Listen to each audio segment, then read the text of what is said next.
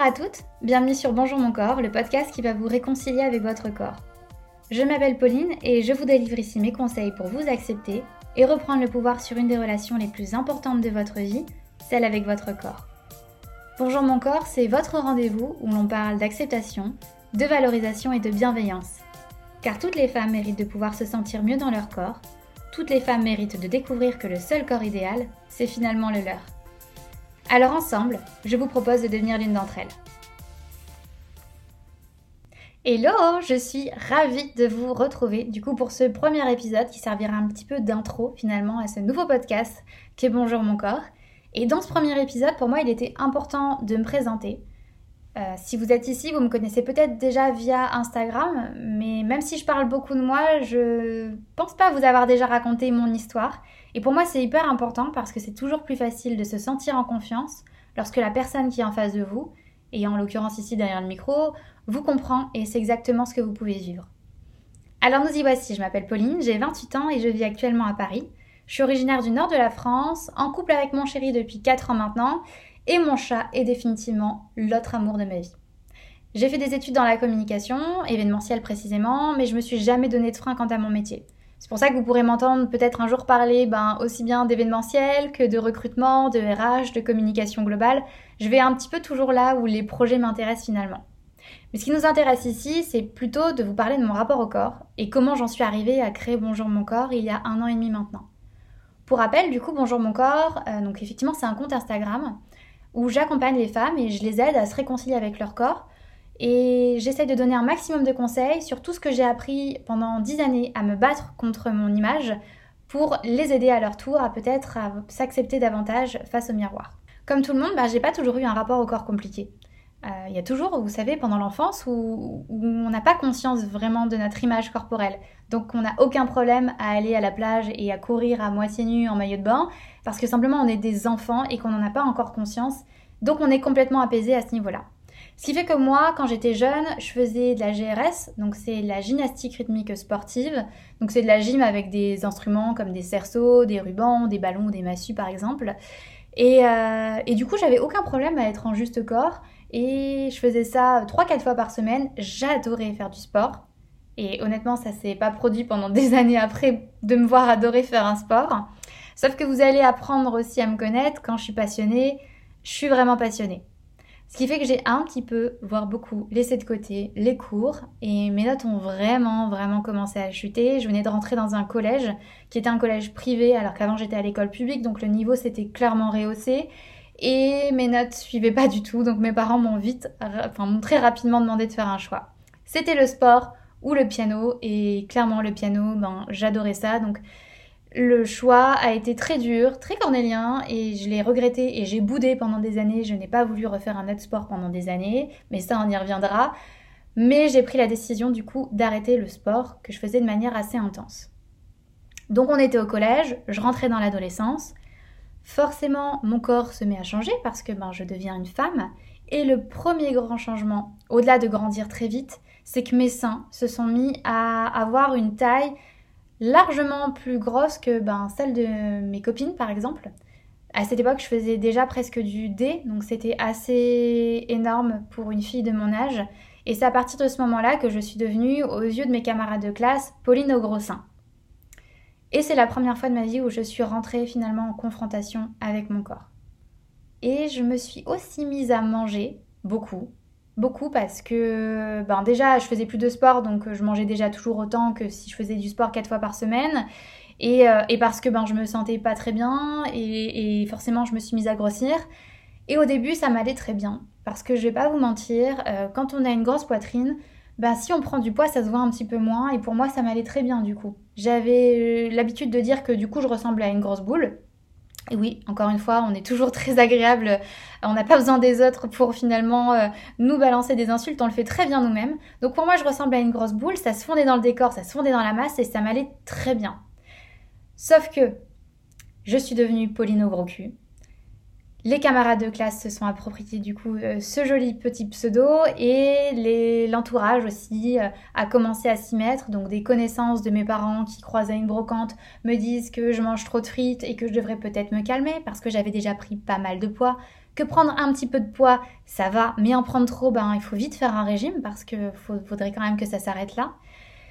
Et donc du coup, j'ai commencé à me poser des questions, à me dire que clairement, j'avais peut-être aussi un problème avec mon corps et mes fesses, au-delà de simplement avoir un problème avec mes seins, qui pour moi était déjà assez perturbant à l'époque. Donc j'ai commencé les régimes, et ça allait clairement pas assez vite, parce que chaque matin, même chaque matin, midi et soir, je crois, la balance me rappelait finalement bah, que le chiffre, lui, il s'arrêtait pas. Un peu comme l'horloge, il continuait de tourner, de grimper, grimper encore et encore. Et c'était hyper difficile pour une jeune fille. Et dans ma recherche de solutions, parce que forcément on m'a dit que j'avais un problème, donc forcément il y avait une solution, j'ai découvert les forums. Donc, euh, vous savez, un petit peu les réseaux sociaux à l'ancienne, où on posait une question sur un forum, il y avait toujours quelqu'un sur Terre qui trouvait le moyen de nous apporter une réponse, et on ne sait pas comment, mais il y avait toujours quelqu'un pour, pour être là. Et je suis tombée sur une communauté qu'on appelait la communauté Pro Anna, et au début, je n'avais aucune idée voilà, enfin, j'avais 15 ans, il faut se remettre dans le contexte, j'avais aucune idée de ce que ça signifiait. Pour moi, c'était juste un groupe de filles, de jeunes filles de mon âge, qui discutaient ben, des régimes, etc. Parce que, ben, comme moi, elles devenaient femmes, leur corps venait de changer, et que du coup, peut-être qu'on leur avait aussi dit qu'il fallait qu'elles maigrissent. Et elles étaient là pour, pour s'entraider, pour nous aider à trouver des solutions et pour arriver à régler ce fameux problème. Maintenant, avec le recul, je me suis rendu compte que c'était un mouvement qui prônait l'anorexie, donc l'anorexie qui est un trouble alimentaire très grave. Et, euh, de fil en aiguille, ces filles-là m'ont guidée dans ce qui serait le, pire, un des pires cauchemars de ma vie ensuite, ben, les troubles alimentaires, la boulimie vomitive alternée par des phases d'anorexie. L'alimentation, c'est devenu un petit peu l'ennemi public numéro un à partir de ce moment-là.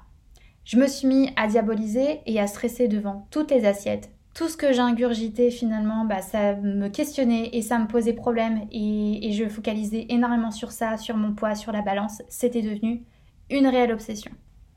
Donc j'ai grandi avec ce rapport au corps et à l'alimentation très compliqué. J'étais constamment, constamment en confrontation avec les deux. Et à mes 18 ans, j'ai fait le premier pas euh, vers la réconciliation avec mon corps. J'ai décidé de faire une opération de réduction mammaire. Ma poitrine était devenue très imposante parce qu'en plus j'avais pris du poids. Donc je faisais du F, même plus, parce qu'à la fin je trouvais même plus mes tailles. Je mettais deux soutifs que je serrais au maximum derrière mon cou. J'avais des bleus, etc. tellement c'était lourd. Donc psychologiquement et physiquement, c'était très lourd à porter. Donc j'ai décidé de faire cette intervention. Je la referai sans réfléchir, sans hésiter une seule seconde. Ça a littéralement changé ma vie. Et si vous voulez comprendre un petit peu ben, le rapport que j'avais euh, avec ma poitrine et, en quoi cette intervention a été importante pour moi, j'ai été invitée du coup sur le podcast de Mathilde de chez Imperfection. Je vous mettrai le lien en barre d'infos, mais du coup je parle en détail de mon intervention. On aura certainement l'occasion d'y revenir ici, mais si vous êtes pressé, euh, voilà, n'hésitez pas. Euh, ces podcasts sont géniaux, donc je ne peux que vous les conseiller. Mais tout ça pour dire que j'ai décidé de faire cette intervention à mes 18 ans. L'intervention en elle-même a été faite donc un an après, à mes 19 ans. Ça a été le premier pas vers l'acceptation et au début, ça m'a aidé. Parce que je me suis dit, génial, je peux enfin m'habiller comme je veux. Je peux enfin mettre des sous-vêtements euh, que je trouve beaux, mettre des maillots de bain, etc. Donc au début, ça a apaisé mon rapport au corps. Sauf que les troubles alimentaires sont une maladie et que ce n'est pas, clairement pas, une intervention chirurgicale qui va euh, effacer tout ça et qui va vous guérir de cette maladie. C'est un travail qui est bien plus profond et euh, qui nécessite d'être accompagné par un professionnel de santé. Encore une fois, moi je ne parlerai jamais de troubles alimentaires. Ici, je vous en parle euh, spécifiquement dans ce premier épisode parce que je raconte mon histoire. Mais je ne suis clairement pas professionnelle de santé et pour toutes les personnes qui en souffrent, eh ben, évidemment, je vous conseille de vous faire accompagner. Il m'a fallu une phrase, une phrase où une personne m'a dit Mais tu sais, Pauline, si tu continues de manger autant et de grossir, bah forcément tes seins vont grossir à nouveau.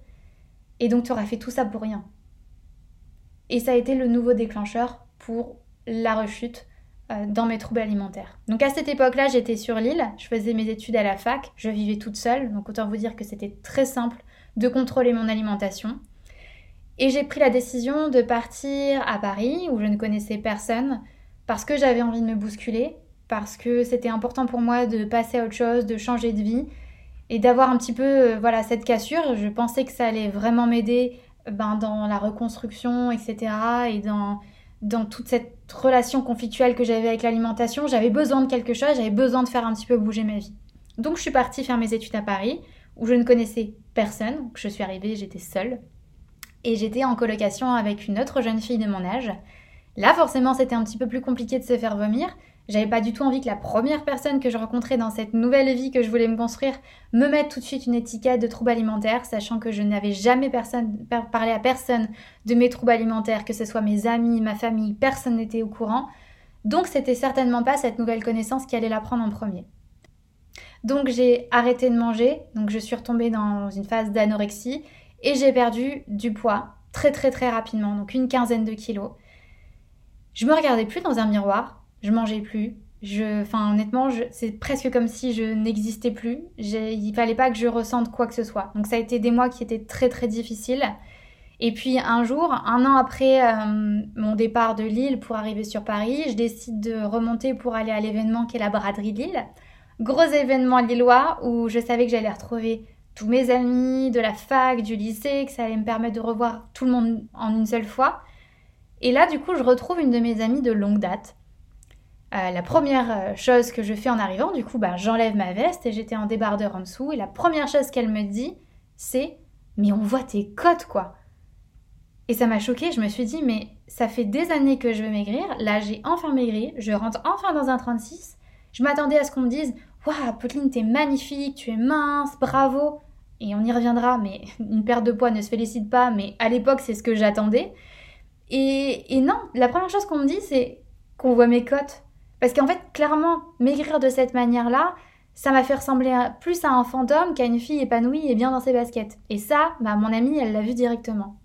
Deuxième choc, c'est quand je me balade dans l'île, je vais voir des amis que je connais, je fais la bise à un mec que je connais depuis des années, et il se présente. Il se présente, il me dit bonjour, enchanté, il me dit son prénom, comme si on, enfin, on se connaissait pas finalement. Il ne m'avait pas reconnu. J'étais tellement cadavérique qu'il ne m'avait pas reconnu. Et là, ça a commencé à un petit peu euh, tourbillonner dans ma tête. Je suis rentrée à Paris. J'ai sorti mon miroir, miroir donc que j'avais évité pendant des mois. Je me suis mise toute nue et je me suis regardée.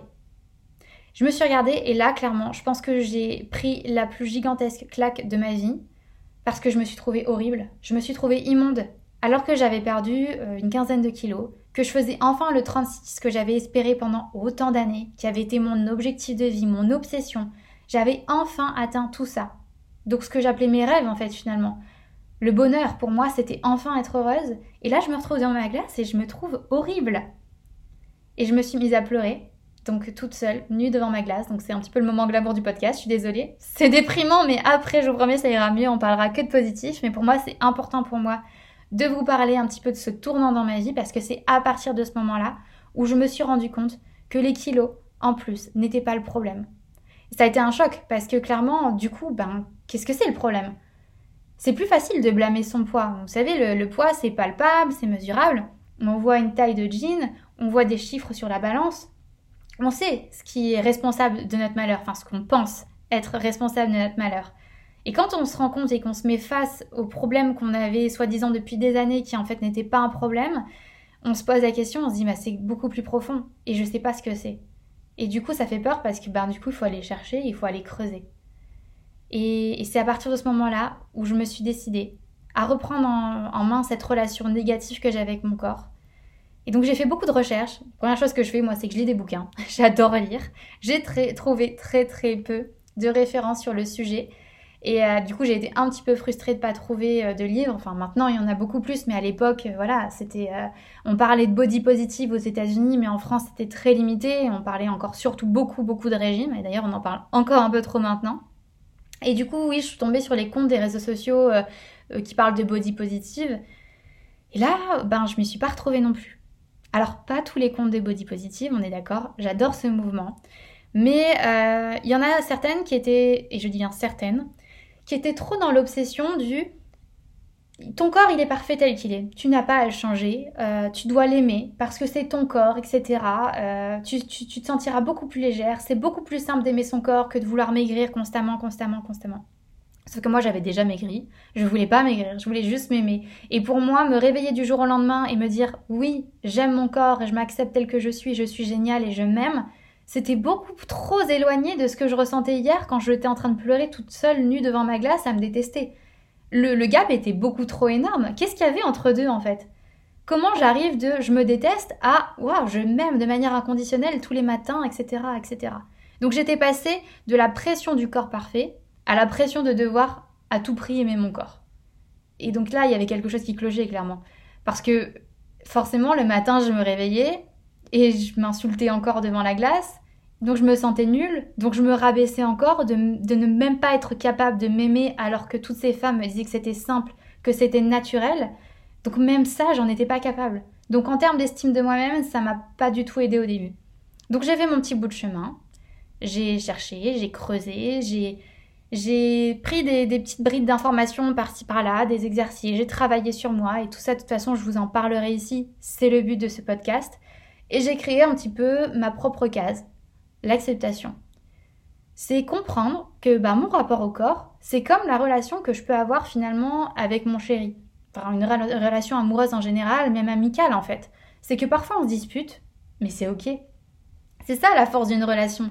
C'est de se dire, on peut se disputer, mais c'est pas pour autant que je remets en cause l'amour ou l'amitié que j'ai pour toi. Ça ne veut pas dire que du jour au lendemain, je vais te laisser tomber, je vais te quitter. Bien sûr, ça arrive. Mais, euh, mais voilà, essentiellement, mon chéri, je l'aime, même si euh, on, va se disputer de temps en temps. Et j'ai un sale caractère, et lui, je vous en parle même pas. Donc, c'est ça la force, c'est d'être capable de se soutenir, etc. Et de comprendre que c'est OK. Et c'est clairement ça, ça je vais le dire très souvent, le c'est OK, parce que c'est ça ça ne remet pas en cause le fait que je suis un couple avec mon corps, qu'on se soutient mutuellement et qu'on s'accepte et qu'on s'aime. Maintenant, j'ai compris que mon corps, il était là uniquement pour me soutenir. Il est là pour m'aider à réaliser mes rêves, à faire du sport si j'en ai envie, à voyager, à bon peut-être pas en ce moment, mais je veux dire à faire toutes les choses que mon cerveau a finalement envie de faire. Et parfois, ben, c'est à mon cerveau de soutenir mon corps. Enfin, je sais pas si je suis très claire, mais mais le matin, quand je me lève, que je me sens un petit peu patraque, euh, voilà, vous connaissez très bien cette période de, du mois qu'on appelle SPM, où on se sent pas forcément à l'aise dans son corps, on se sent pas bien, et c'est normal. Bah, mon cerveau, il est là pour me dire, ok, c'est pas grave, tu te sens pas bien aujourd'hui, ok, stop. Soit tu prends la décision bah, de te faire jolie, de te maquiller, de contrebalancer avec le fait que tu te sentes pas très belle, pas très bien aujourd'hui, et comme ça tu donnes un petit coup de fouet à ton corps, Soit c'est pas grave, c'est ok, tu vas te détendre, tu vas prendre un bon bain, tu vas te masser, etc. Mais c'est mon cerveau qui clairement dit à mon corps, ok, relax, c'est pas grave, c'est normal, ça va passer. C'est pas parce que ce matin tu ne te sens pas bien que demain non plus tu ne te sentiras pas bien et après-demain et ensuite après-demain.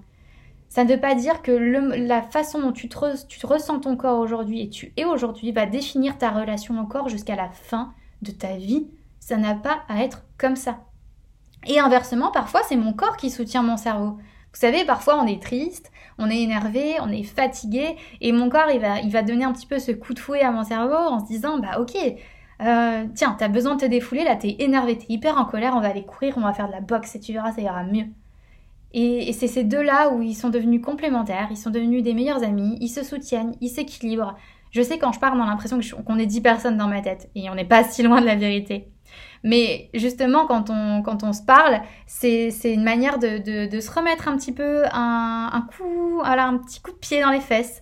Je me parle des fois de manière très très dure, mais c'est ok. J'observe, je me reprends, et parfois je me dis simplement, ok, tu parlerais pas comme ça à ta petite sœur, donc t'as aucune raison de te parler comme ça.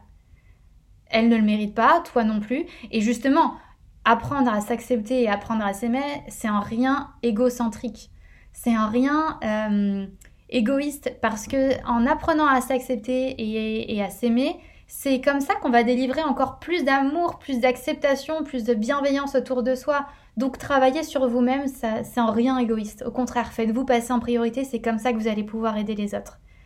Et du coup, ces choses-là, j'ai appris à les comprendre, à voir les choses d'une différente façon, et ça prend du temps. Et c'est un peu frustrant parfois. Et c'est dans ces moments-là où on peut rechuter et comme moi je le faisais au début, se croire nul de ne pas être capable d'y arriver. Et encore une fois, je vous le dirai, vous n'êtes pas nul et c'est normal. Repensez à la métaphore du marathon parce que moi c'est ce que je fais. La métaphore du marathon, si vous ne me suivez pas sur Instagram, parce que j'en parle assez souvent, c'est par exemple, moi, je ne sais pas faire de sport. Je suis pas une très très grande sportive. Je l'étais quand j'étais jeune. Maintenant, je le fais pour me défouler, pour m'éclater avec mon chéri parce que ça nous fait rire de faire de la boxe. Mais euh, clairement, je suis pas une grande sportive. Courir 5 minutes, c'était clairement un exploit. Maintenant, j'arrive à courir 20 minutes. Peut-être que j'arriverai à courir 30 minutes. Mais si demain, vous venez me voir en me disant Pauline, je t'ai inscrit à un marathon, tu cours 42 km demain matin, mais je vous regarde en rigolant. C'est impossible pour moi. Je sais que mon corps, il a des capacités, si je l'entraîne, il peut y arriver, mon mental, c'est pareil, ils peuvent se soutenir l'un et l'autre comme ils le font aujourd'hui pour me m'encourager à, courir un marathon, mais demain matin, là, comme ça, c'est pas possible. Et c'est normal. Et, et, moi, par exemple, mon père, qui est un grand sportif, qui a couru plein de marathons dans sa vie, je sais que ce qu'il aimait aussi, c'était ses entraînements. Il prenait du plaisir aussi à l'entraînement, autant que quand il faisait le marathon, qui était un peu l'accomplissement de ces entraînements-là bah apprendre à s'accepter, c'est normal. C'est pas du jour au lendemain. Vous n'allez pas changer des habitudes du jour au lendemain. Moi, j'ai passé 10 ans à me dire devant le miroir, t'es grosse, t'as un gros cul, t'es horrible. Mon cerveau, il a enregistré ça pendant 10 ans. Je pouvais pas lui faire croire en 5 minutes, comme ça, que maintenant je me trouvais belle, sublime, exceptionnelle, magnifique.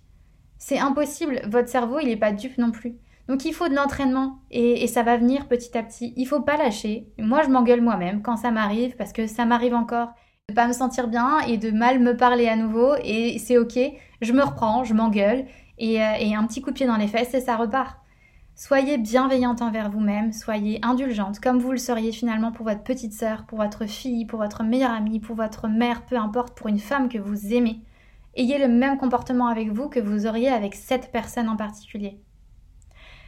J'ai créé Bonjour mon corps justement pour créer le compte que j'aurais aimé trouver à l'époque où je cherchais toutes ces réponses.